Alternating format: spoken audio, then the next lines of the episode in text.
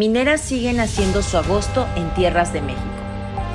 Apenas iniciado agosto de 2023, mineras transnacionales anuncian, presumen, celebran y se enorgullecen de sus actividades de saqueo de diversos minerales en tierras de México. Basta el ejemplo de tres mineras ubicadas en Chihuahua y Sonora para darse una idea de la dimensión del saqueo. Impact Silver Corp, minera de Vancouver, Canadá, celebra el avance en la construcción de sus instalaciones del yacimiento llamado Plomosas en el estado de Chihuahua, con el fin de llevarse miles de toneladas de zinc y plata. Ahora se encuentra con un avance de 85%, instalación que se agregaría al saqueo de plata existente por la misma empresa en el municipio de Zacualpan, en el Estado de México.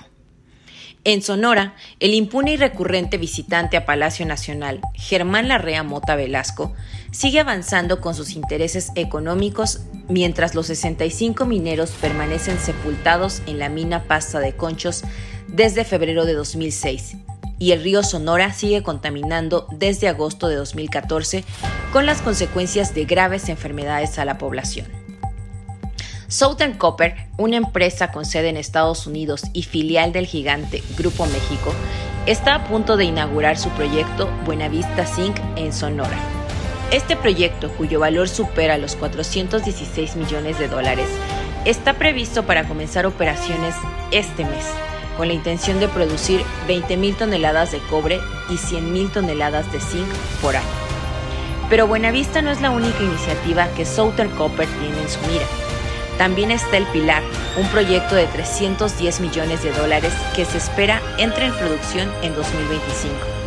Y el Arco, un enorme proyecto de 3.540 millones de dólares, cuya operación está prevista para 2028. Por su parte, el conglomerado minero canadiense Sierra Metals ha revelado los resultados de producción del segundo trimestre de 2023 para sus tres minas subterráneas en América Latina.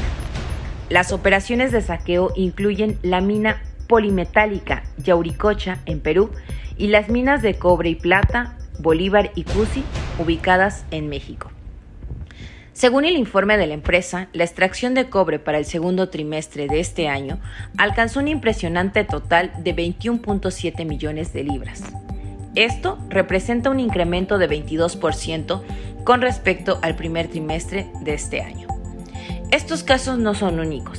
Por todo el territorio nacional están activas mineras de grandes capitalistas nacionales y transnacionales que continúan con el saqueo que avanza día con día derribando cerros, perforando el subsuelo, contaminando el agua y a la vez generando millonarias ganancias económicas. Cabina Clandestina Producciones.